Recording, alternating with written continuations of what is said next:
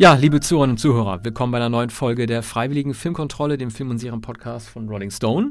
Wir sind mittlerweile im Kinojahr 1972 äh, angelangt und äh, beginnen mit einer Musik, die ihr alle kennt und zu der Arne Wielander damals, als wir den zweiten Teil dieser Saga besprochen haben, auch schon angemerkt hat, alle denken, die Musik wäre von Ennio Morricone, ist es aber nicht. Nun spielen wir es aber erstmal ein.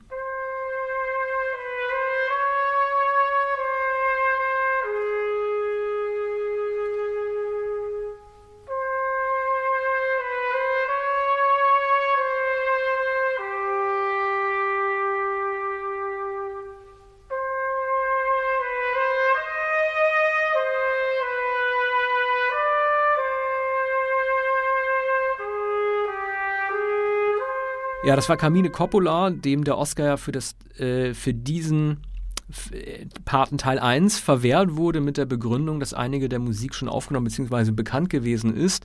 Bisschen traurig, mindert aber natürlich nichts an der Qualität dieses Films, äh, über den Arne gleich ähm, viel erzählen wird. Ich habe mich, ich habe sehr viele Fragen an Arne. Arne ist ja der Godfather-Experte. Ich frage mich zum einen, ob die Figur des Johnny Fontaine, also Johnny Pferdekopf Fontaine, ob die an Frank Sinatra angelegt ist, Arne. Und interessant ist doch, Marlon Brando sagt als Don Corleone, wer seine Freizeit nicht bei seiner Familie verbringt, ist kein richtiger Mann. Da hat doch Coppola ja. selbst rausgesprochen, oder nicht? ja, vielleicht wusste Coppola, also wusste Francis Ford Coppola es damals noch nicht, aber doch wahrscheinlich schon. Das, das ist ein, ein Credo seiner späteren Jahre und äh, das hat sich da wahrscheinlich schon entwickelt. Er war, ähm, ich weiß es nicht genau, aber äh, 34, 36 Jahre alt. Ähm, er hatte äh, schon im Studiosystem gearbeitet, seit 1966 ungefähr, hat die ähm, UCLA besucht und hat die, dort die Filmhochschule, ein ziemlich einfallsreicher ähm, und äh, rebellischer äh, Student, aber sehr zielgerichtet und hat dann 1967 Finian's Rainbow, ein Musical mit Petula Clark, äh, gemacht. Und mh, mm, hatte insgesamt drei Filme inszeniert vor, vor dem Paten. Äh, hat dann natürlich den, den äh, Roman gelesen. Mario Puzo hat am Drehbuch mit äh, Coppola gearbeitet. Und ähm, äh, der Film ging an Paramount und dort war äh, ein, ein, ein berühmter ähm, Produzent, Evans, der, der früher Schauspieler gewesen war, jetzt in der Verantwortung und der wollte, wollte diesen Film unbedingt machen. Dann äh, gab, gab, es viele Castings äh, für den Paten, auch für, für die Rolle der Söhne. Ähm, und es gab natürlich verschiedene Vorschläge, wer, wer den Paten spielen konnte. Die äh, skurrilste ähm, Überlegung war, Ernest Borgnine den Paten spielen zu lassen, ein Mann, der überhaupt keinen äh, italoamerikanischen Hintergrund hatte. Ja, also Borgnine war im Gespräch und, und auch viele andere äh, nicht italoamerikanische Schauspieler. Brando freilich in Nebraska geboren, hat auch keinen äh, italienischen Hintergrund. So, aber ähm, Coppola war davon überzeugt, dass Brando es spielen könnte und ähm, der äh, Vorsitzende des Mutterkonzerns von Paramount, ich glaube Blue Dawn, Charles Blue Dawn, sagte, nur über meine Leiche spielt dieser Brando, der Kassengift war zu der Zeit, der schon seit, seit zwölf Jahren keine erfolgreichen Filme mehr gemacht hat, nur über meine Leiche spielt er äh, den, den äh, Paten.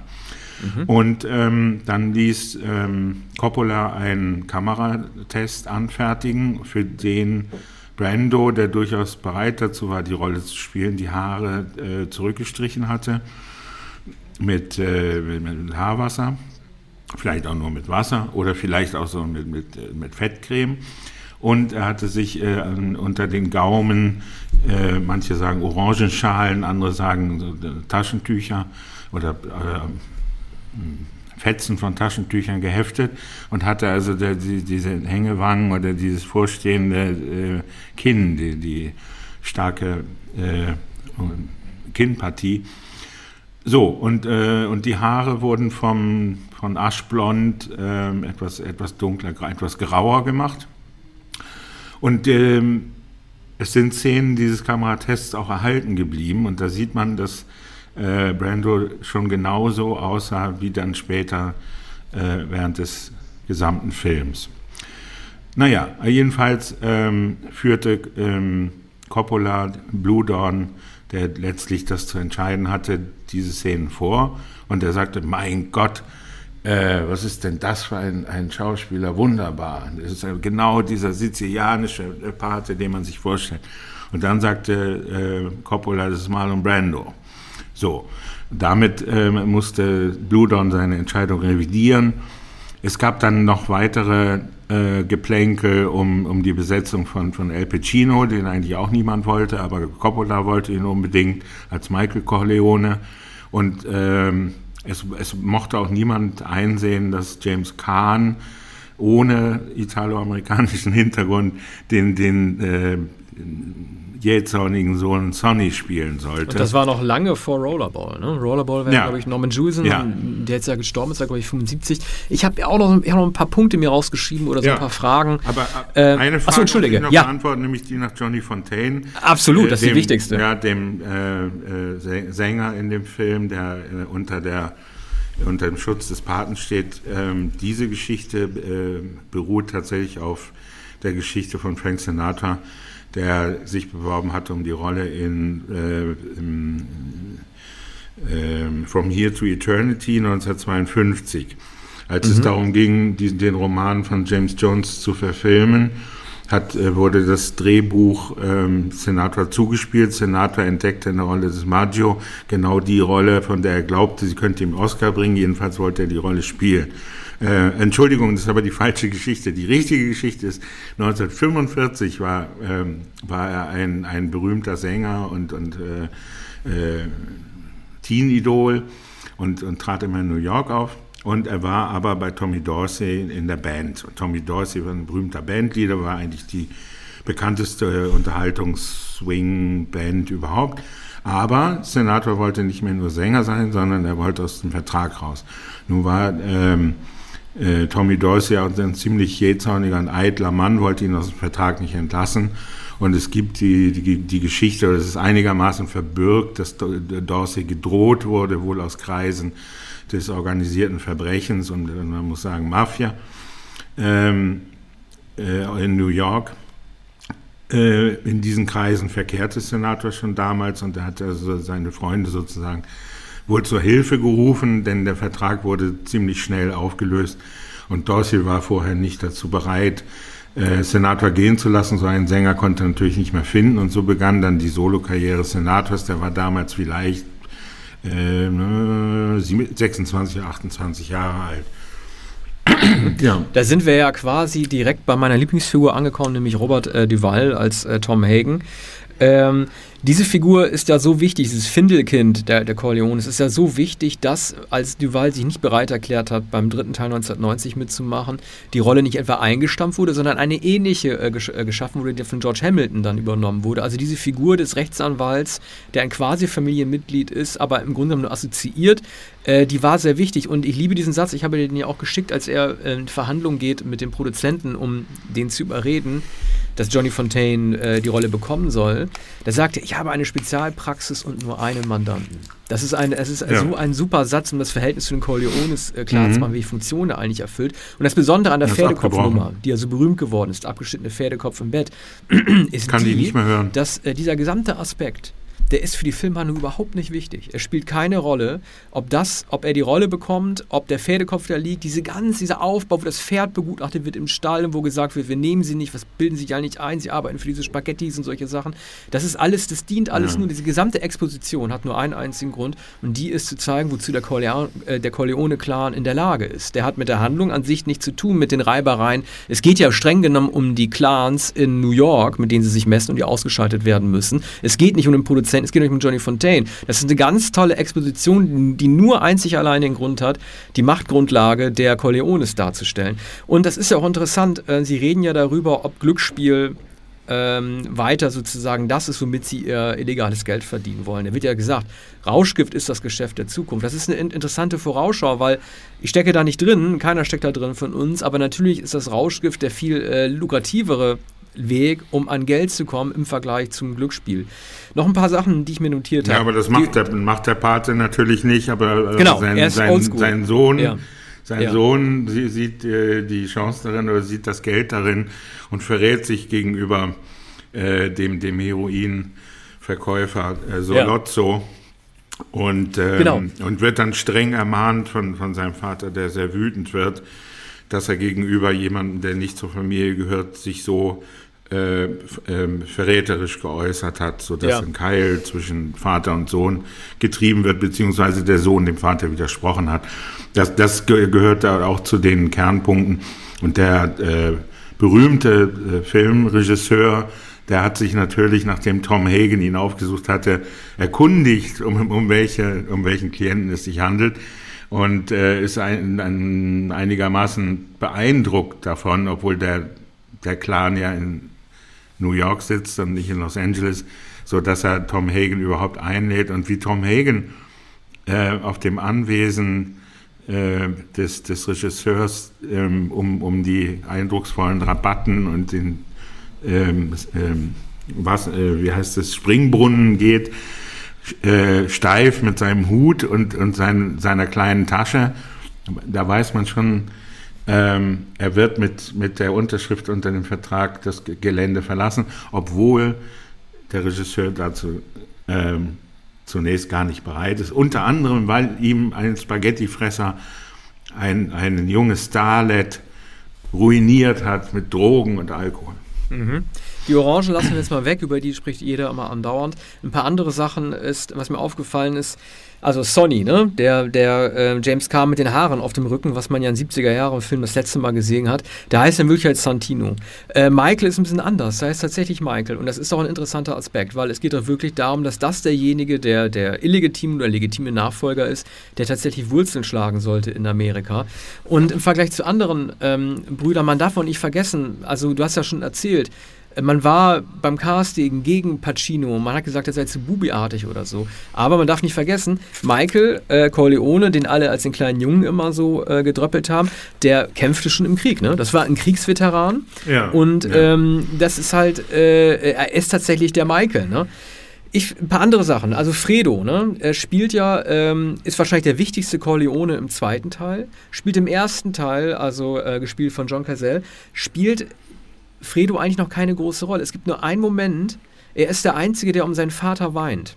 Sowohl als er angeschossen wird und um sein Leben bangen muss im Krankenhaus, als auch am Ende, als er da im Orangenhain da umkippt. Er ist der Einzige, der mhm. um seinen Vater weint. Und das ist ein ganz toller Zug, schon mal zu zeigen, dass es da einen Bruch in der Familie gibt, dass es einen gibt, der nicht stark genug ist. Und einen mhm. gibt, der sie dann später auch verraten wird. Ich frage mich nur, äh, ich bin immer so beeindruckt davon, äh, von diesem Vorgehen der Mafia jemandem zu gratulieren oder jemanden zu beruhigen, wie den ähm, gewalttätigen Ehemann von, von, von Talia Shire und ihn dann trotzdem umzubringen. Ähm, warum macht man das? Da haben wir irgendwann schon mal drüber geredet. Man kann ihn einfach kalt umlegen, weil streng genommen, man hat nichts davon, jemanden erst zu beruhigen, in Sicherheit zu wiegen und dann sowieso innerhalb von Sekunden zu töten, weil tot ist ja tot. Ich mhm. frage mich, ob das damit zu tun hat, dass äh, Katholiken, die meisten Italiener dort sind ja Katholiken, ob die ans Jenseits glauben und davon ausgehen, dass dieser Mensch sich dann auch im Jenseits darüber ärgert, dass er vorher in Sicherheit gewogen wurde, nur um dann trotzdem getötet zu werden.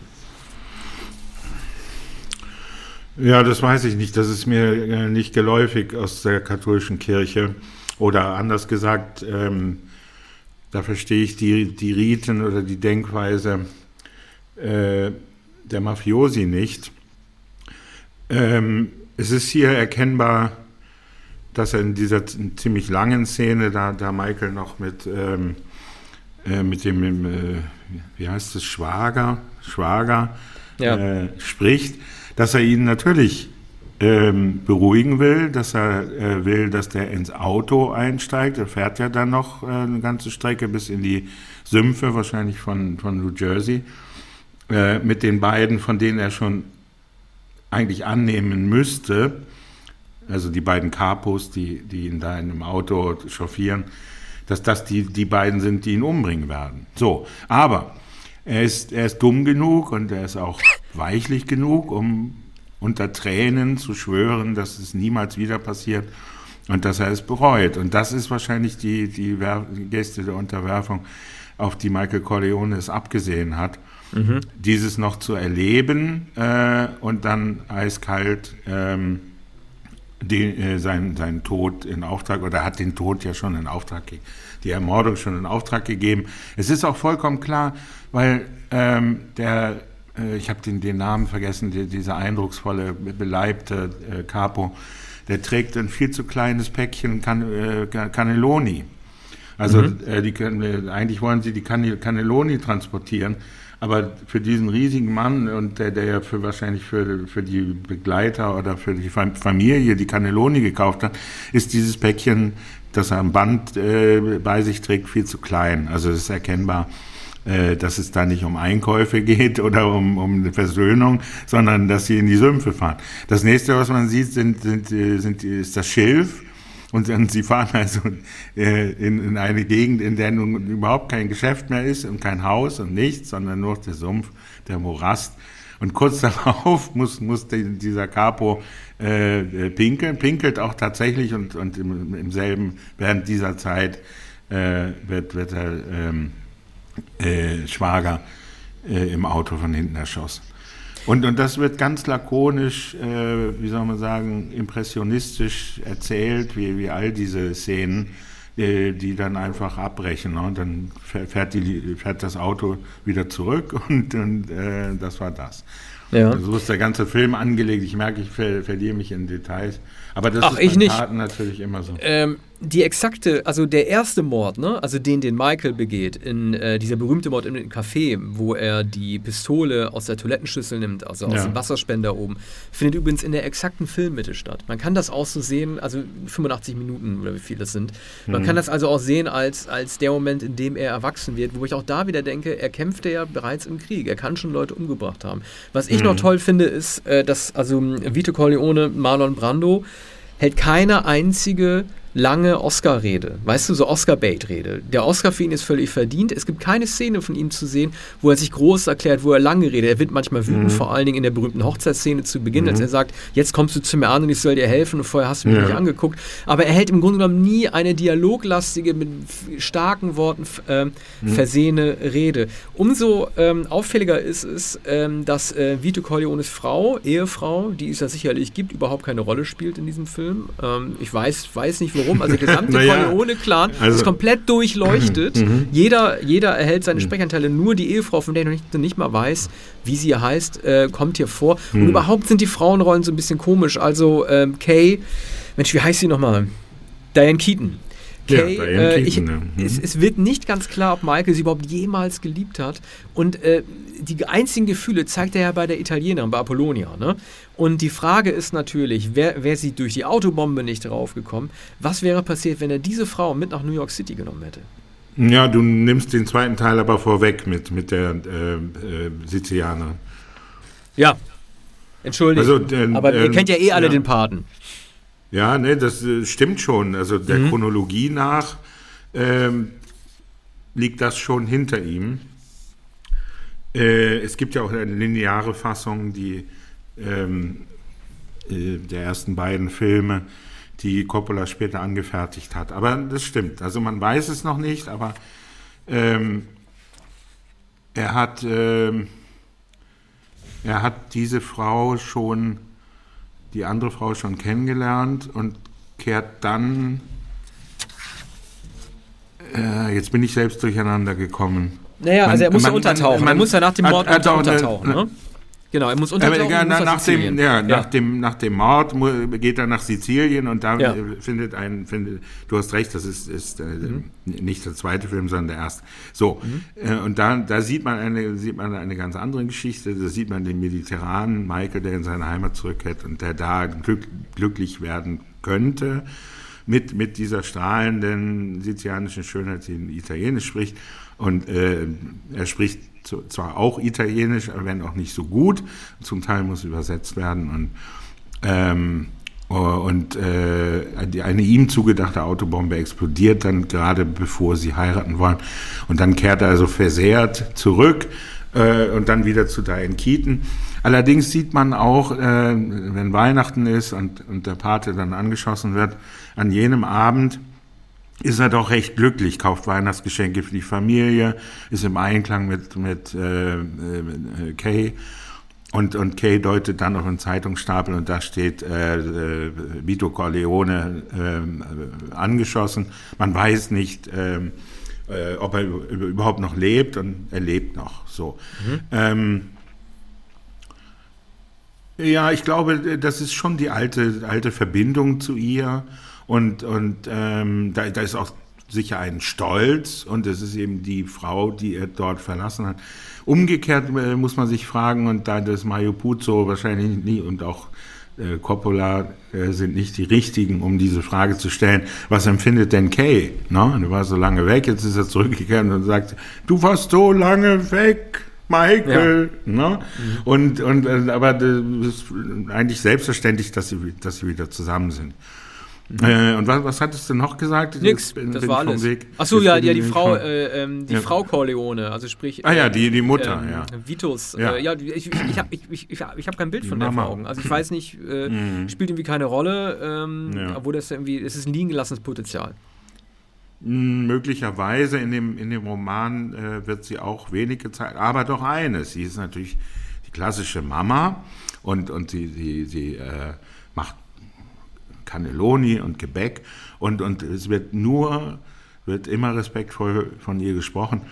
Es gibt eines, ganz am, am Anfang des Films, bei der Hochzeit, gibt es diesen wunderbaren Tanz von äh, äh Vito Corleone mit seiner Frau. Ne? Also da sieht man die, die Verbundenheit, der, der, der Tanz der äh, Brauteltern äh, nimmt an einigen Platz ein und dann sieht man, wie, wie dann gemeinsam gesungen wird und da, da kommt dann äh, sozusagen der Ältestenrat auf die Bühne und singt da die Tarantella. Also äh, da sieht man den Zusammenhalt. Aber natürlich, es gibt keine Dialoge mit, der Mutter. Manchmal sieht man die, die Mutter in der Küche. Und das ist natürlich auch ein klassisches äh, Bild. Ne? Die Mama in der Küche macht die Pasta und ähm, sie wird auch vollkommen herausgehalten. Also sie weiß nichts von den Geschäften oder will, will nichts wissen, soll nichts wissen von, von den Geschäften ihres Mannes und äh, das ist sicher ein, ein eher ein äh, Kodex. Ja, gut, dann machen wir äh, weiter mit dem nächsten Film. Und zwar mit einem, von einem Soundtrack eines Mannes, den ich nicht kenne, John Kakavas. Und der Film heißt Der Horror Express.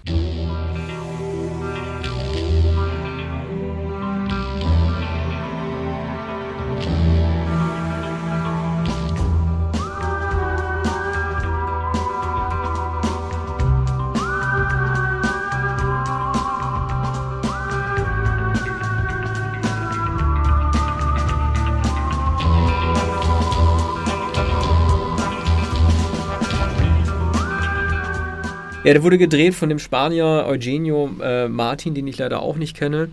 Ich weiß nicht gerade die besten Voraussetzungen, die ich hier mitbringe für diesen Film, aber interessiert mich hier vor allen Dingen wegen der beiden Hauptdarsteller, nämlich Peter Cushing und äh, Christopher Lee. Dieser Film ist von 1972, also sozusagen auch in der Spätphase der ähm, Dracula und Van Helsing Filme. Wir sprechen in der zweiten Sendung das Kino 1972 auch über den letzten äh, Dracula-Film, nämlich äh, Dracula AD 1972. Äh, machen wir nächste Folge dann. Das letzte Zusammentreffen von Peter Cushing und äh, Christopher Lee. Also ich finde, der Horror Express ist ein ganz toller B-Film. Das ist keine exklusive Entdeckung. Man kriegt ihn mittlerweile, ich weiß nicht, ob es Turbine ist, aber es gibt einige, die den ähm, fürs Heimkino aufbereitet haben und auch in besserer Qualität. Man kann den also durchaus kaufen, auch wenn dieser Film jetzt über 50 Jahre Jahre, äh, ist, ähm, er ist angelehnt an äh, Campbells Kurzgeschichte Who Goes There? Der, äh, der oder war es ein Roman oder Kurzgeschichte? Ich habe es nicht gelesen. Auf jeden Fall Grundlage für das Ding aus einer anderen Welt von 1951 und natürlich dem weltberühmten, äh, grandiosen ähm, The Thing von John Carpenter. Dies war sozusagen eine Art Vorläuferfilm. Es geht darum, dass äh, China Anfang des 20. Jahrhunderts da ähm, äh, entdeckt, ähm, der Anthropologe, wie heißt der da noch im Film? Sexton, der entdeckt im Himalaya Also so ein tiefgefrorenes Ding. Und das soll transportiert werden zur Untersuchung mit so einem äh, der Express, der dann zum Horror-Express wird, von China, also so Orient-Express mäßig, nach Westen bis nach Europa hin. So dieses Ding, was da eingefroren ist und untersucht werden soll, kennen wir von The Thing, das taut dann natürlich auf äh, und hat so äh, bester Pulp-Manier äh, Augen, mit denen er hypnotisieren kann und befreit sich aus dem Käfig. So, ähm, er kriegt unter anderem Unterstützung von so einem Priester, der diesem Alien irgendwie dienen möchte. Also sprichst auf einen Film über Glaubensfragen, ob jetzt christliche äh, Glaubens... Äh, äh, Mensch, Priester, ganz einfach. Ob so äh, Priester nicht einfach doch an dieser Alien-Kultur verfallen können. Er sieht dabei auch ein bisschen aus wie Charles Manson. Was mich eigentlich am meisten fasziniert in diesem Film ist die Besetzung Peter Cushing und Christopher Lee, die beide eben nicht in ihren klassischen Dracula von Helsing-Rollen zu sehen sind, sondern als Kontrahentenforscher, die am Ende dann zusammenarbeiten, um dieses Alien in diesem Zug zu erledigen. Mittendrin steigt dann lustigerweise auch Telly Savalas ein. Also dieser Regisseur Eugenio Martin hat also wirklich einige ähm, Spitzen da engagieren können für seinen Film. Was dann natürlich auch bedeutet, dass wir mit äh, Telly Savalas und äh, Christopher Lee zwei Bond-Bösewichte auf einmal in diesem Zug haben. Die kennen wir ja aus On Her Majesty Secret Service und der Mann mit dem Golden Colt. Die dann also auch gegen dieses Alien kämpfen. Es, ich finde, dass ähm, dieser Gestaltwandler, der also die Eigenschaft hat, zuerst zu hypnotisieren und dann in den anderen Wirtskörper einzusteigen und damit das ganze Zugpersonal auch fertig macht und alle Passagiere, dass das sehr, sehr stimmig inszeniert ist und der Kampf dieser drei Leute, Telly Savalas, Peter Cushing und Christopher Lee, gegen ähm, diesen Außerirdischen, der so ein bisschen aussieht wie so ein Yeti, dass es wirklich gut gemacht ist. Eine spanisch-englische Co-Produktion. Aha. Und ähm, ja, auch, äh, also einerseits in der englischen ähm, Horror-Tradition der, der 60er Jahre und ähm, Christopher Lee, natürlich berühmter äh, Dracula-Darsteller. Und aber auch schon eine, eine Vorschau oder äh, ein, ein Beispiel für, für den sogenannten Euro-Pudding, der so oft angerührt wurde. Ne? Ein, also B-Movies, die, die äh, aber im großen Stil verschiedene äh, Länder als Co-Produzenten haben, Spanien, Frankreich, England, Deutschland, Italien voran, um Hollywood ähm, in den ähm, späteren 60er Jahren und, und 70er Jahren Konkurrenz zu machen. Mhm. Ja, das äh, ist ein äh, sozusagen ein, ein B-Juwel. Und nun sprechen wir über welchen Film? Ja, ein Film, den Arne vorstellen wird, äh, mit Musik von Ron Goodwin.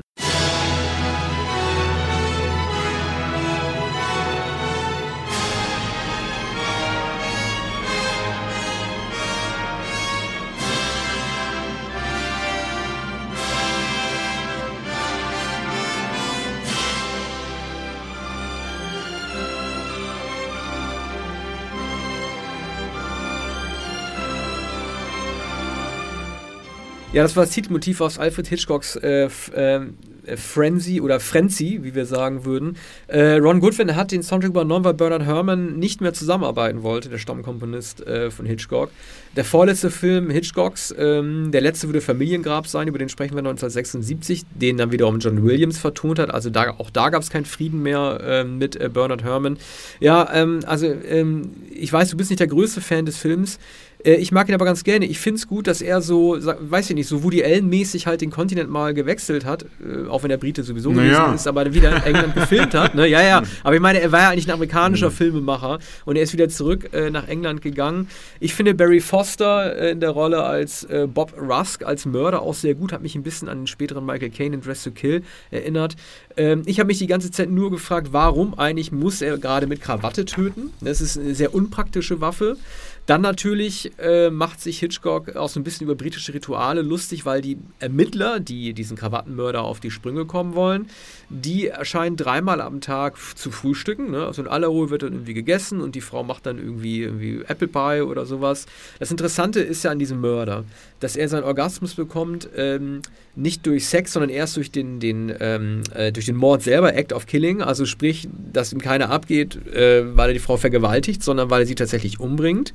Ähm, das wird auch zum Glück nur einmal gezeigt. Das ist eine sehr grässlich anzusehende äh, Szene. Hitchcock hat diesen Respekt, beim zweiten Opfer sich dann höflich mit der Kamera zu verabschieden vom Tatort und nur die Soundkulisse arbeiten zu lassen, dass man nicht mit äh, was, was mitbekommt, was da wirklich passiert. Am Ende sieht man dann die Toten, äh, wie sie dann auch die Zunge rausstrecken, die Leichen. Ne? Also so ein klassisches Comicbild eigentlich fast schon, dass getötete Menschen immer die Zunge raushängen lassen müssen. Meine persönliche Theorie ist ja, dass Hitchcock äh, vor allen Dingen deshalb diese Szenen so grässlich, äh, mördergrässlich gemacht hat, um äh, endlich mal Menschen auch nackt zu zeigen. Ich bin mir nicht sicher, ob Hitchcock zuvor schon ähm, äh, Frauen oben ohne gezeigt hat in seinem Film, du weißt es sicherlich besser. Ich glaube, das war wahrscheinlich Anfang der 70er, als die Zeit anders wurde, sein größtes Motiv.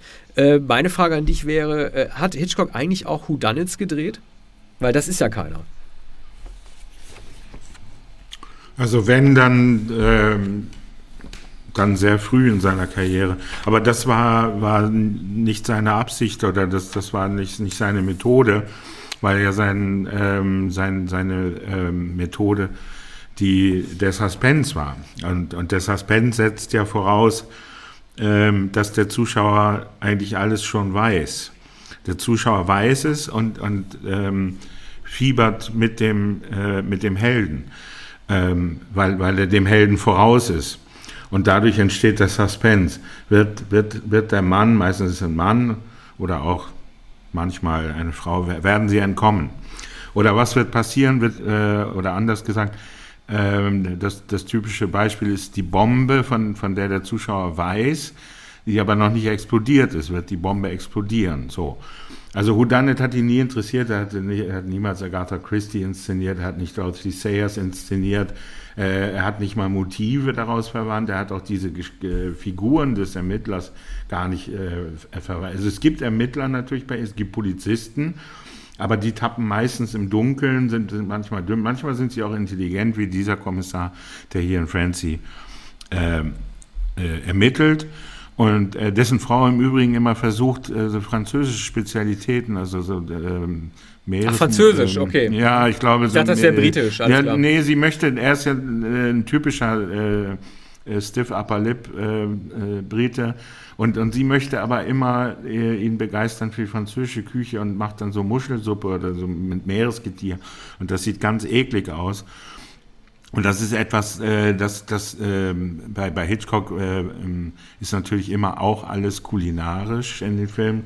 Und, und äh, es ist schon eine Hommage an die britische Küche. Hitchcock hat in, in Los Angeles regelmäßig ähm, die, äh, die frischen, äh, die Fische, nicht mehr ganz frischen Fische, aber dann so die Doraden oder was aus Europa kommen lassen und, und er hat an englische Spezialitäten äh, immer aus England einfliegen lassen. Und jetzt ist, war er also in seine Heimat zurückgekehrt nach äh, ziemlich genau 30 Jahren, etwas mehr als 30 Jahren, und hat nach 1938, 39 den ersten Film wieder dort inszeniert, auch weil er Schwierigkeiten hatte bei, bei Universal, weil die letzten Filme Marnie und ähm, Topaz. Na, 19, ja, Topaz, Topaz genau. 68. 67, 68, 68 ja. nicht erfolgreich waren. Er hatte auch Angst, dass Universal ihm äh, kein Budget mehr geben will und so weiter.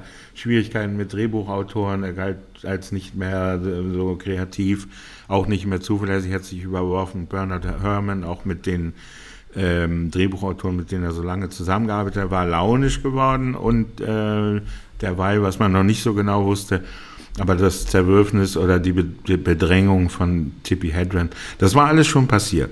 Jetzt kehrt er also in den Distrikt seiner Kindheit zurück und äh, Covent Garden und, und in die Marktanlagen äh, äh, da, also Markthallen. Und die, die, die Markthallen äh, sind, die sind bei ihm sind am besten inszeniert in dem Film. Aber die Frage nach der Krawatte, nach dem Krawattenmörder hast du natürlich beantwortet. Das ist ein Fetischist, der die, die äh, der, der sich, äh, der die Krawatte braucht als Tötungs. Ähm, ja, aber komisch, der kann doch mit den Händen würgen. Ja, naja, will aber die Krawatte. Also gerade dieses.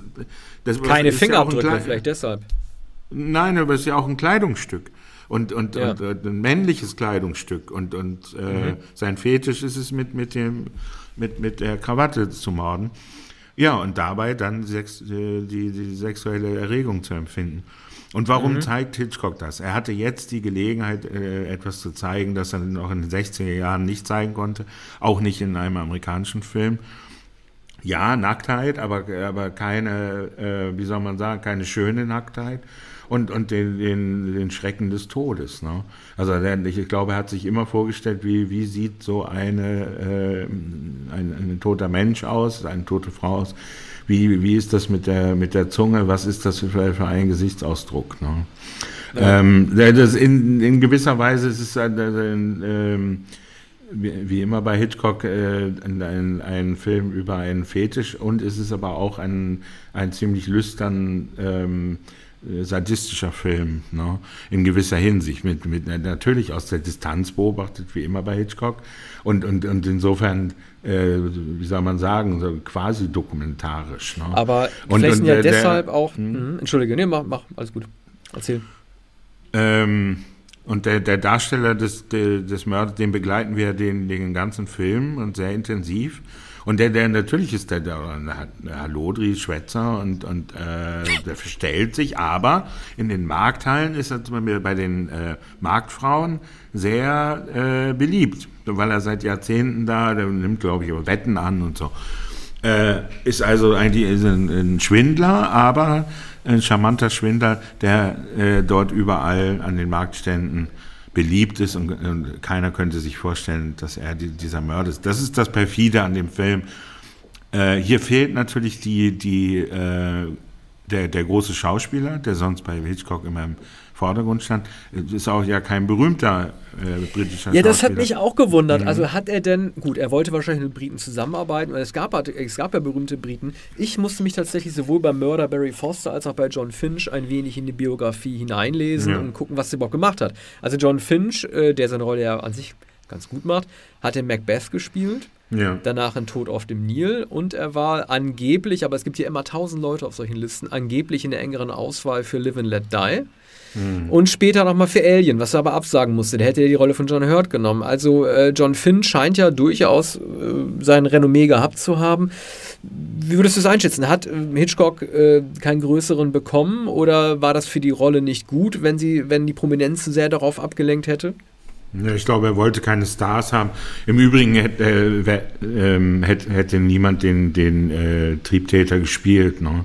Also Dirk Bogart hätte es vielleicht gemacht, aber der war natürlich durch, ähm, äh, ähm, durch äh, nun sag schnell, äh, durch die, die, die, jedenfalls die Rollen, die er vorher in britischen und nicht nur britischen Filmen gespielt hat, äh, war er äh, schon zu, zu, zu bekannt und einschlägig.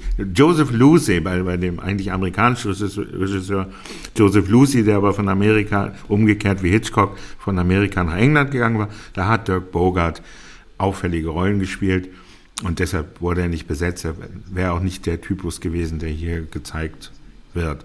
John mhm. Finch ist ja, ist ja sehr gut. Also der Theaterschauspieler, war dann später nicht mehr gefragt. Ähm, in Alien scheidet, äh, hört ja auch sehr früh aus. Das wäre dann Finch auch passiert. Aber er wäre durch die schiere Gewaltsamkeit äh, de, seines Todes in Alien möglicherweise noch äh, populärer geworden.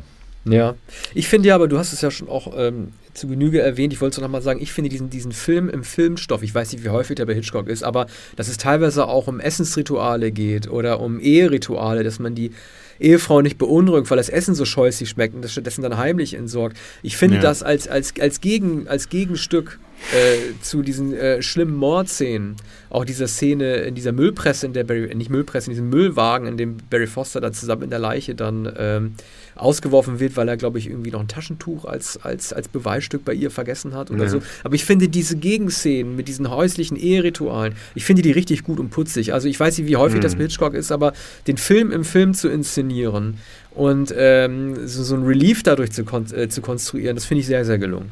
Mhm. Ja, das ist ja gegeneinander geschnitten und das sind äh, sozusagen häusliche, manchmal makabre, also, oder wie sagt man, ähm, schaurig komische äh, Szenen aus, aus einem, äh, einer britischen Ehe.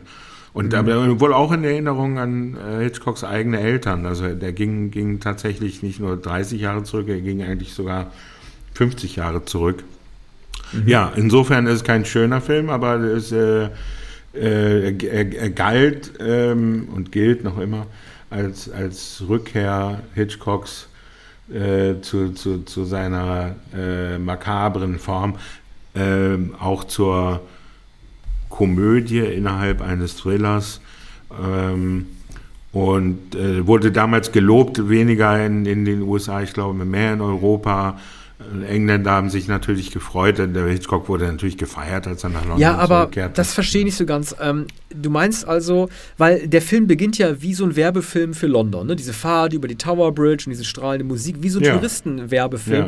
Ja, ja. Aber wird dann ja letztendlich zu so einer Mördergeschichte mit teilweise auch inkompetenten Beamten. Ähm, also war das den Leuten, also wie hat denn Hitchcock eigentlich selber seine Rückkehr gesehen? War er froh, wieder in England zu sein oder wollte er zeigen, da, da, da, läuft, da laufen die Dinge trotzdem schief? Nein, das glaube ich nicht. Das ist ein, ein, ein, eigentlich ein nostalgischer Film. Also er wusste, dass er ähm, nicht mehr zurückkehren würde, wenn, wenn er wieder in die USA ginge. Er war, war 70 Jahre alt mhm. und, ähm, und er hatte nicht vor, nach England zurückzukehren oder dort noch einen Film zu drehen. Er hatte dann ja auch weiterhin Schwierigkeiten in den USA, überhaupt noch einen Film zu realisieren. Es dauerte bis 1975, 76 Aufführung von äh, Family Plot. Und, ähm, äh, und, und, da hat er große Schwierigkeiten mit, mit dem Drehbuch, mit der Besetzung, ähm, auch, auch mit, ähm, mit der Art, überhaupt so verhältnismäßig actionreich zu erzählen. Ne? Also man, man glaubt, er, er sei, sei der Meister auch solcher Verfolgungsjagden oder so. Nein, er war der Meister der Montage und, und er, er konnte so ein Kino eigentlich gar nicht mehr machen, wie man es Mitte der 70er Jahre machte. Aber über Family Plot müsste, müsste man länger äh, reden. Machen wir dann. Äh, mhm. Na, der, der Film ist ja nicht ähm, äh, ist einerseits nicht beliebt, aber es ist eben der letzte Film von Hitchcock und, und, und der einzige, von dem man sagen kann, dass er, dass er wirklich, dass er sich bemüht hat um, um Modernität. Aber ja. nun zu Weiter einem geht's. weiteren Film, den ja. du vorstellst. Da würde ich sagen, bleiben wir mal bei Bruce Dern und spielen aber erstmal den Titelsong von John Bass ein. Oder Bass. Mensch, ich krieg das immer in Hirn an. Ich weiß nicht, ob Bass oder Bass. So, spielen wir mal kurz ein.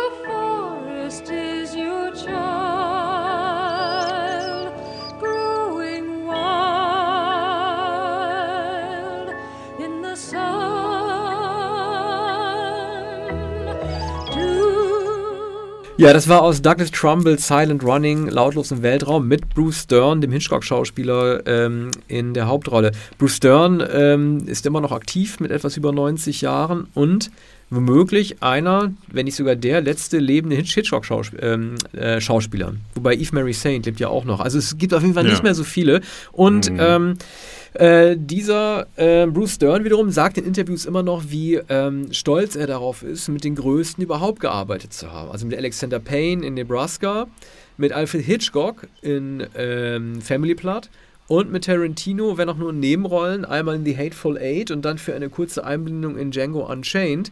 Da muss man sich mal vorstellen, wir reden hier von einem lebenden Schauspieler, der sagen kann, der hat sowohl mit Hitchcock als auch mit Tarantino gedreht und, was er auch sagt, er ist sehr froh, dass er mit Douglas Trumbull äh, gedreht hat und Douglas Trumbull ist der Regisseur dieses Films, das war sein Filmdebüt von 1972. Trumbull war vorher vor allen Dingen bekannt äh, für seine Spezialeffekte, er hat diesen Job auch weiter gemacht, wie zum Beispiel für Star Trek im Jahr vorher. Hat, äh, hat, ja. Entschuldige, hat, hat ja. er nicht Space Odyssey ausgestattet? Also genau, Spezial die Spezialeffekte für Kubrick hat er gemacht, dafür äh, auch ausgezeichnet. Er hat äh, den Andromeda Strain gemacht, ähm, mm. über den wir mhm. schon gesprochen haben, also Spezialeffekte, kein sehr gelungener Film. Und hat danach vor allen Dingen äh, sein einziger danach noch halbwegs bekannter Film, also nach ähm, Silent Running, war dann 1983 äh, Brainstorm mit äh, Christopher Walken. So, dieser Film, Silent Running, ist ein guter Film. Also ich habe ihn jetzt zum zweiten Mal erst gesehen. Ich hatte das letzte Mal davor gesehen, als ich ein Kind war. Und ähm, die sogenannte Öko-Message, äh, die kommt tatsächlich sehr gut rüber. In diesem Film ist, äh, spielt Bruce Stern einen von ähm, jetzt weiß ich nicht, ob es drei oder vier sind, Astronauten, die vier, äh, vier die mit äh, verschiedenen Raumschiffen und einer dort nachempfundenen Ökosphäre an ähm, terrestrischem Wald durch das Weltall, lautlos im Weltall unterwegs sind, um eben diese äh, Ökosphären, die einzigen, äh, man kann nicht sagen übrig gebliebenen von der Erde, weil die wurden ja künstlich angelegt, aber die Erde nachempfindende Ökosphäre durchs Weltall transportieren, weil die Erde an sich nämlich unbewohnbar, Achtung, Klimakatastrophe, unbewohnbar geworden ist und er deshalb sozusagen diese Sphäre halt retten will. So, nun bekommt dann diese Crew den Auftrag, ähm, weil ein ähm, so ein Commercial Line, also irgend so ein, so ein ähm, äh, ja, wie soll man das sagen? Du weißt, was ich sagen will. Also irgendeine große Firma, wie, wie nennt man nochmal große Firmen? Konzern. Wer ja, irgend so ein, ja, so ein Konzern will also das Raumschiff für andere Zwecke nutzen und die sollen halt mhm. diese Wälder in die Luft jagen und das Atomar halt beseitigen. So, Bruce Stern, der Astronaut, der den treffenden Namen Freeman Lowell äh, trägt, ähm, hat er etwas dagegen. ja, Freeman Lowell und wird zum Ökofanatiker, der tötet. Also einer, der über Grenzen geht, ähm, der äh, noch über Grenzen geht, über die letzte Generation sich nicht trauen würde zu gehen und dann halt seine Kollegen halt umbringt mit Hilfe, nicht mit Hilfe der Roboter, aber es gibt so ein paar Roboter, mit denen er sich sehr gut versteht und äh, dann versucht halt irgendwie diesen Wald ähm, zu retten.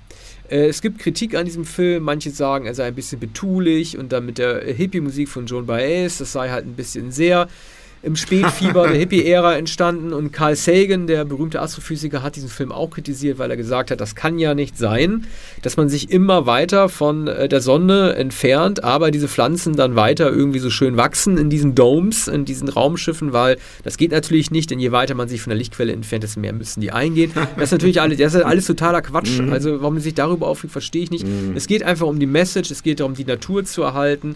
Was natürlich ein bisschen schräg ist, ist, dass ähm, er ist noch nicht mal ein Anti-Held in dem Film Bruce Stern, sondern ein Held. Er wird als Held dargestellt, weil er diese etwas idiotischen Co-Astronauten halt, die die ganze Zeit nur mit so kleinen Buggys durch die Gegend fahren und alles zu Schrott fahren, was es dort irgendwie gibt, weil er die halt ausschaltet und stattdessen die Roboter zum besten Freund macht. Aber man muss sagen, vielleicht ist es auch in die Zukunft gerichtet, einfach so, dass Roboter oder die KI oder wer auch immer da zusammenarbeitet, der bessere Gefährte des klugen Menschen ist.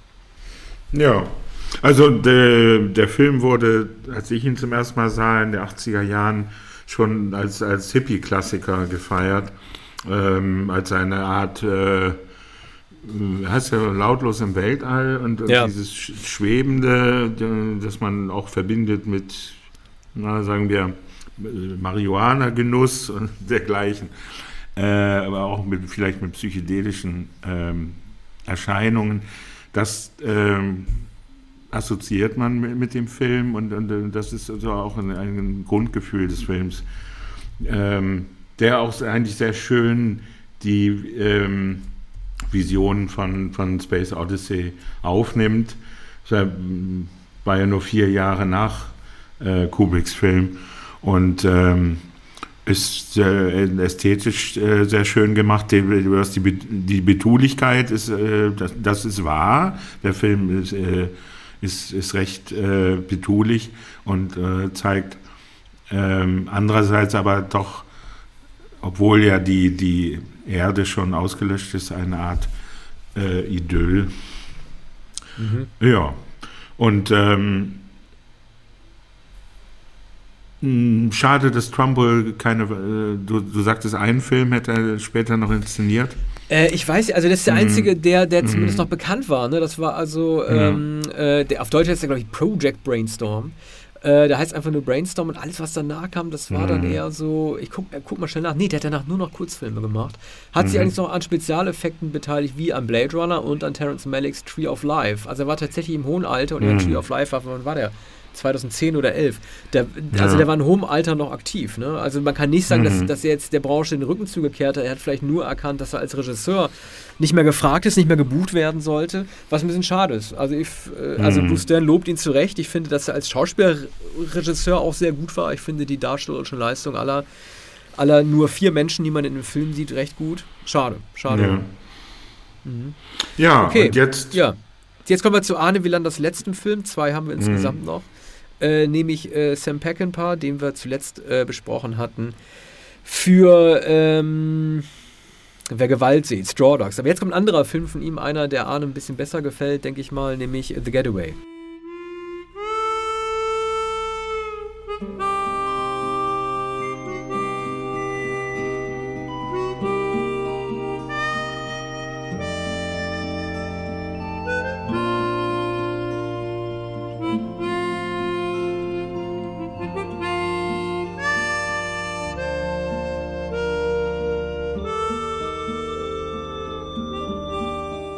Ja, dann erzähl ja. uns mal was davon. Ich habe mich ein bisschen gequält, ich muss dir ehrlich sagen. ich, ich, weiß nicht, ich weiß, man sollte diesen Film gut finden, der gilt als guter Film mhm. und dann natürlich mit, äh, mit, mit mhm. Ali McGraw und dann natürlich dem großen Steve McQueen und alles, alles, alles, alles, Ben Johnson und so, aber ey, mhm. okay, du erzählst uns jetzt was zum Film. Ja, es ist ja kein Film, äh, den man gern sieht, das sicher nicht. Ach so, ich dachte, das ist einer, den, den man als gern sehend äh, Nein, Tarantino hat den Film ja ausführlich besprochen in, in äh, Cinema Speculation. Äh, seine Spekulationen über den Film sind äh, womöglich sogar interessanter als der Film selbst. Der, der, der, Film ist natürlich sehr äh, gewalttätig, es kommen wieder die äh, Zeitlupen, Schießereien vor, wie immer bei Peck and Paw spektakulär. Ja, wobei beim Osterman Weekend ist mhm. äh, Slow Motion schlimmer. Also, also das Osterman ja. Weekend von 83 wäre wirklich der Höhepunkt an Zeitlupen, mhm. wo sie nicht hätten da sein müssen. Also wo richtig so Kato und äh, Clouseau-mäßig die Leute sich beim Karate durch die Küche schmeißen. Ja. Aber egal, das, erzähl weiter. Ja, Osterman ist, ist, kein guter Film, der letzte von Peckinpah. Ähm, nun, bei, bei Getaway war er auf, auf dem Höhepunkt seines Erfolgs, deshalb Steve McQueen, deshalb Annie McGraw. Ähm, äh, McQueen wollt, wollte unbedingt mit ihm arbeiten. Ähm, es ist auch genau die Rolle, die man von McQueen erwartet. McQueen kommt, kommt äh, aus dem Gefängnis nach einigen Jahren. Eddie McGraw, seine Frau, hat auf ihn gewartet. Äh, was dann angedeutet wird, äh, sie hat auf ihn gewartet äh, oder hat ihn aus, aus dem Gefängnis äh, bekommen, indem sie ähm, sehr wahrscheinlich wie oder bestimmt, wie, wie Tarantino schreibt, mit dem Sheriff. Ich glaube, es ist der Sheriff, oder? Oder äh, ja, der ähm, geschlafen hat oder eine Affäre hatte. Und das du, ist Ben Johnson. Das Einzige, was ich mir da gemerkt habe, das Einzige, was ich mir da gemerkt habe, ist, dass, dass Steve John, äh, Steve Johnson, äh, Steve Ben McQueen, Johnson. Dann, ja, oh. äh, nee, ich meine aber die Rolle von Steve McQueen, dass, dass er so wie der kriminelle Dagobert aus dem Gully irgendwie ausbricht und dann direkt ins mhm. Auto rein oder so. Ne? Ja, aber egal, ja, ich greife ja. schon vorweg. Erzähl weiter, entschuldige die Unterbrechung. Nee, das ist ja am, am ziemlich zu Beginn des Films. Oder das löst es aus, das, das interessiert aber Peckinpah eigentlich gar nicht, sondern äh, dann setzt sich die Handlung äh, in Gang. Also es geht dann um alte Rechnungen und es geht aber vor allem um, um äh, Banküberfälle. Ne? Die brauchen Geld. Da kommen, äh, ich glaube, äh, die, die alten äh, Schergen wieder. Und äh, dann wird das organisiert und Steve McQueen ist da der Anführer dieser, dieser kleinen Bande, die Bank, äh, äh, den Bankraub äh, macht. Und äh, Eddie McGraw ist da auch Teil die, dieser Organisation. Äh, dann, dann gibt es aber eine, äh, die, die ähm, Entführung einer, einer Frau. Das ist ein ziemlich unangenehm, ist übrigens nach einem Roman von Ross MacDonald, einem Kriminalroman oder Thriller. Ross MacDonald ziemlich berühmt und Tarantino vergleicht immer den, den Roman mit dem Film äh, und beschreibt auch, wie bestimmte Figuren bei McDonald anders gezeichnet sind als äh, im, im Drehbuch von Peckinpah. Oder ich weiß nicht, ob Peckinpah das Drehbuch geschrieben hat, aber jedenfalls in dem Film The Getaway und äh, findet manches äh, gar, nicht, gar nicht so gelungen. Die Figur des einen Schurken sei ganz anders gezeichnet und er sei der falsche Schauspieler und dergleichen. Im Übrigen sei Ben Johnson als Sheriff der falsche Schauspieler, weil man sich nicht vorstellen kann, dass Eddie McGraw überhaupt etwas mit ihm hatte und sei es zum Nutzen von äh, McQueen. Ja. ja.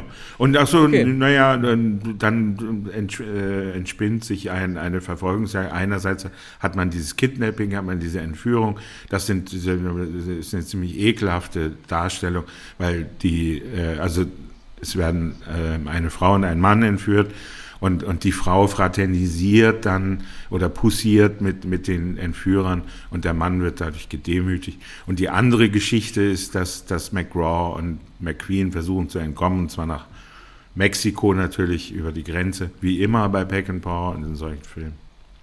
Aber das ist doch das Interessante, ich hätte damit nicht gerechnet, dass es ein Happy End gibt. Also es gibt ja ein ganz off offensichtliches Happy End, also eins, das ohne jeden Zweifel ist, im Gegensatz zu Straw Dogs, wo äh, ja nicht klar ist, was aus der kaputten Ehe von Dustin Hoffmann und seiner Frau wird, sondern hier gibt es ein richtig klassisches Hollywood Happy End, was ja im Grunde genommen jeder von New Hollywood ähm, ja entgegenläuft. Es gibt so Elemente, die wirklich ekelhaft sind. Also Steve McQueen verprügelt Ellie McGraw auch einmal oder schlägt sie ein paar Mal. Eine Szene, die wahrscheinlich eher äh, Peckinpahs äh, Gesinnung entsprach als die von Steve McQueen. Aber davon abgesehen, dass es dieses glückliche Ende gibt, wo die beinahe auch noch irgendeinem so Trucker dann auch noch Geld schenken können oder dem irgendwie so anbieten, halt ein paar hunderttausend abzugeben, das ist ja fast schon eine märchenhafte Erzählung. Ist ja wie ein ja. Märchen. Ja, aber das Ende wirkt etwas oktroyiert. Also da denkt man so eigentlich kein Peckinpah-Ende. Da hat man, hat man, ihm vielleicht gesagt, das muss etwas, muss etwas abgemildert werden. Ne? Die beiden dürfen am Ende nicht erschossen werden wie in Bonnie und Clyde. Äh, wirkt etwas kompromisslerisch äh, und ist ungewöhnlich für Peckinpah. Andererseits mhm. für einen Steve McQueen-Film zu der Zeit, er hätte jeden Film natürlich drehen können der, der erfolgreichste Schauspieler der Welt, auch, auch, der auch das meiste Geld bekommen hat. Dass man es äh, Peckinpah das überhaupt anvertraut hat, lag eben nur daran, dass McQueen mit Peckinpah drehen wollte. Ne? Mhm. Hat sich, hat sich äh, zu der Zeit jeder darum beworben, ähm, McQueen zu engagieren. Ja. ja. Gut, dann machen wir jetzt äh, den letzten Film ähm, der heutigen Sendung mit Musik von einem Komponist, äh, Komponisten namens David Hess.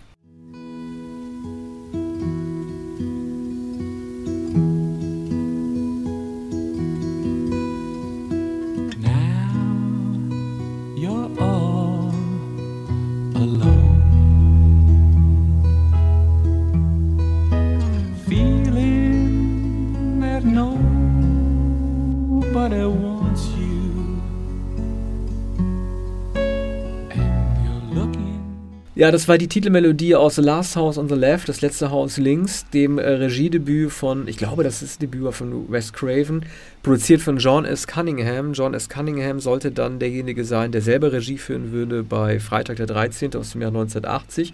In einer Nebenrolle ist zu sehen äh, Martin Cobra Kai Cove, also sprich äh, der Antagonist mm. von Ralph Macchio in Karate Kid. Äh, übrigens, ich freue mich sehr auf die sechste Staffel von Cobra Kai, die, glaube ich, jetzt endlich gedreht wird nach dem Streik. Äh, große Serie, über die wir im Jahresrückblick nochmal sprechen müssen. Ich bin ein ganz großer Cobra Kai-Fan. Äh, auf jeden Fall, dieser Film äh, ist ein Exploitation-Film, den man auch im Kontext der sogenannten Video-Nasties ähm, sehen bzw. nicht sehen konnte, weil der Anfang der 80er Jahre dann indiziert wurde, also auf eine Liste gekommen ist, die vor allen Dingen in England existiert hat, von Filmen, die so brutal sind, dass sie nicht gezeigt werden sollten. Ich finde den Film nicht sonderlich brutal, aber er ist natürlich menschenverachtend, äh, getarnt als Komödie. Ich habe ihn vor dieser Sendung noch nicht, also ich habe natürlich vor der Sendung gesehen, aber es war das erste Mal, dass ich ihn gesehen habe, weil ich dachte, man müsste den mal gesehen haben. Sowohl für das Kinojahr mhm. 1972 als auch generell, als auch Wes Craven. Ähm, ja. Ich habe auch Hügel der blutigen Augen, hat man ja auch gesehen und Wes Craven hat ja auch seinen Namen und so weiter. Ich finde, das ist wirklich ein widerlicher Film. Also es geht halt ja. darum, dass zwei Freundinnen, zwei Teenagerinnen, äh, Teenagerinnen von so einer Bande äh, ja, es klingt jetzt irgendwie so Daddy-mäßig, wenn ich sage Kriminelle, aber es sind halt so, so Streuner und Kriminelle, die die beiden halt entführen und dann äh, also aus New York entführen und die dann im Wald dann auch töten.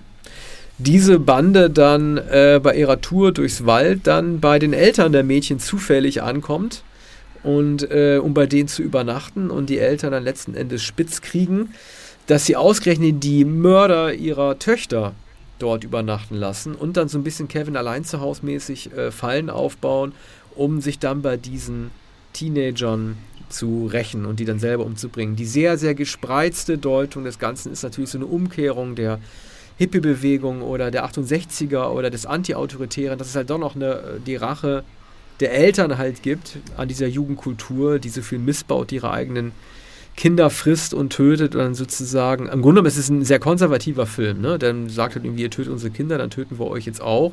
Sozusagen das Comeback der Elterngeneration, die durch die 68er ja ziemlich in Schieflage geraten ist. Das wäre so eine etwas sehr, sehr gutwillige äh, Deutung dieses an sich äh, extrem widerlichen Films. Hm. Ja, Wes Craven ähm, hat den Film auch, äh, hat sich als inspiriert erklärt von Ingmar Bergmanns Die Jungfrauenquelle. Ähm, Schwarz-Weiß-Film. Ja lächerlich. Die Jungfrauenquelle, ja. Ja, das gibt's an, ja an, Anfang der 60er Jahre ich, oder 1960, glaube ich, gedreht und ähm, Bergmann hat, glaube ich, den, den Film für, für sozusagen den Auslands-Oscar damals bekommen oder für den mhm. besten ähm, nicht englischsprachigen Film äh, und kam dadurch nach äh, das siebente Siegel überhaupt erst wurde, wurde dadurch ähm, bekannt, auch in den USA. Naja, aber genauer hat das natürlich nicht erklärt und ähm, es würde zu weit führen, die Jungfrauenquelle zu ähm, erklären oder zu versuchen, ein paar Parallelen zu finden. Also hier äh, die Vergewaltigung, die Morde, äh, das ist alles äh, extrem äh, grauenhaft. Dass der Film überhaupt 1973 ähm, in die deutschen Kinos kam, ähm, ist erstaunlich genug. Aber der, der, der, der Film wurde verschiedentlich auch in, indiziert wegen Gewaltverherrlichung. Und ähm, äh, galt damals schon als, als Schocker, hat auch verschiedene Titel bekommen. Der Mondo Brutale war, glaube ich, ein Titel. Und aus West Craven wurde dann ja später ein Unterhaltungs-Horrorfilmregisseur. Äh, Filmregisseur ja, also äh, beziehungsweise er hat, hm. er hat natürlich schon äh, gewisse politische Botschaften übermittelt. Also äh, Hügler blutigen hm. Augen war ja letzten Endes, äh, kann man ja, wenn man wohlgesonnen ist, als Satire deuten gegenüber den Hillbillies, den Menschen, den man. Also es gibt ja so eine Familie, die halt irgendwie so eine Panne hat und dann ausgerechnet an die Hillbillies geht. Eigentlich so ein bisschen sowas wie Deliverance, äh, bloß, äh, bloß als, ja. als Trash-Version. Ja. Ähm, dann gibt es natürlich Nightmare on Elm Street, äh, wo es keine Politik gibt und natürlich Scream, die halt die Filmpolitik aufs Korn nimmt, beziehungsweise äh, die Art und Weise, wie Horrorfilme kon konstruiert sind. Also er hat schon irgendwie einen Riecher gehabt äh, für gewisse Stoffe. Er ist halt, finde ich, Wes Craven ist halt einfach kein guter Regisseur gewesen, finde ich. Also er hat irgendwie die richtigen Ideen und er hat irgendwie die richtigen äh, äh, Gründe, Filme zu drehen, auch sich über bestimmte Motive lustig zu machen oder Entwicklungen in der Filmkultur. Aber ich finde die Filme, die er dreht, alle irgendwie äh, nicht gut gemacht. Einfach, das mm. ist das hm. Problem. Also er ist als Drehbuchautor wahrscheinlich besser gewesen als als Regisseur. Mm. Ja, richtig, er hat ja vorher schon Drehbücher geschrieben. Ja, dann, äh, aber so der Überbau seiner, sagen wir, ambitionierteren Filme, der ist schon, äh, wie soll man sagen, äh, etwas steil. Ne? Ja, also, genau. also die, äh, die religiöse Grundlage von Bergmann etwa sich vorzunehmen, das zeigt, dass er äh, in den 60er Jahren immer schön in die Kunstkinos gegangen ist und die Filme kannte und wollte auch mal Filme, aber Filme, die vollkommen überdreht sind und, und die, die, die als Schocker äh, funktionieren. Als ja, aber Blätter oder Revenge-Filme. Also zu den Sternen zu greifen, zu, Ing zu, Ingmar Bergmann zu greifen, um den als Vorbild zu nehmen, nur um seinen Film besser vermarkten zu können, das ist schon wirklich ein bisschen steil. Ich finde auch den Titel The Last House on the Left nicht gut, als ich äh, nur den Titel kannte. Der Titel ist ja sehr, sehr gut an sich. Der Titel an sich ist sehr, sehr gut. Da stellt mhm. man sich ganz schlimme Sachen vor. Ein Horrorhaus, ja, äh, Texas Kettensägen-Massaker, mhm. Äh, äh, Geisterhaus. Aber das letzte Haus links, Last House on the Left, das ist ja gar kein Geisterhaus und auch kein Kettensägenhaus. Das ist ja das mhm. Haus, wo die Eltern wohnen, die dann die Kettensäge ja. auspacken zwar, aber es ist halt an sich ein Elternhaus. Das ist kein historisches. Haus, vor dem die Leute irgendwie einen großen Bogen rummachen oder wo sie denken, der, der, der, der alte Landlord äh, fliegt da mit dem Kopflos durch die Gegend. Nee, das ist einfach nur ein Wohnhaus und das letzte Haus links. Titel ist gut gewählt, aber natürlich völlig am Inhalt vorbei. Ja. Und, und, und, ist es überhaupt das letzte Haus äh, Wahrscheinlich schon. Wahrscheinlich schon. Aber und an ist, welcher könnte, Straße? Ganz ja. ehrlich, es, es, könnte auch das vorletzte Haus links sein oder das erste Haus rechts. Das hat mit der Handlung nichts zu tun. In der Mitte der Reihenhaussiedlung. Ja, so sieht's aus. Ja, naja. wir machen demnächst noch eine weitere ähm, Ausgabe mit Film von 1972. Ja. Ich weiß jetzt gar nicht welche. Sollen wir schon etwas ankündigen? Du hast wahrscheinlich. Äh, ich habe hab die Liste gerade hm. nicht vorliegen. Unter anderem hm. äh, stellst du leider äh, den letzten Tango in Paris äh, vor, wo es mich schon ein bisschen schaudert. Äh, ich mache. Weshalb? Den, den, Weshalb? Ja, also naja, also ich mochte die, ich mochte die Szene, als Brando äh, sein, sein, sein Kaugummi auf dem Balkon äh, ja. noch irgendwie, mhm. so wie wir in der Schule es immer gemacht haben, unter den Tisch halt mhm. das Kaugummi gesteckt, um dann einen Sprung zu machen. Mhm.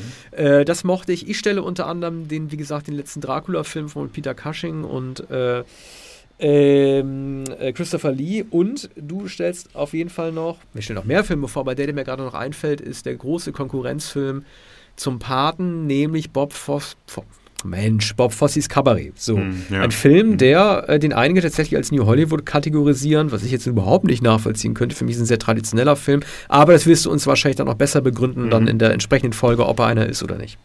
Sehr gern. Bis demnächst. Ja. Dankeschön. Tschüss.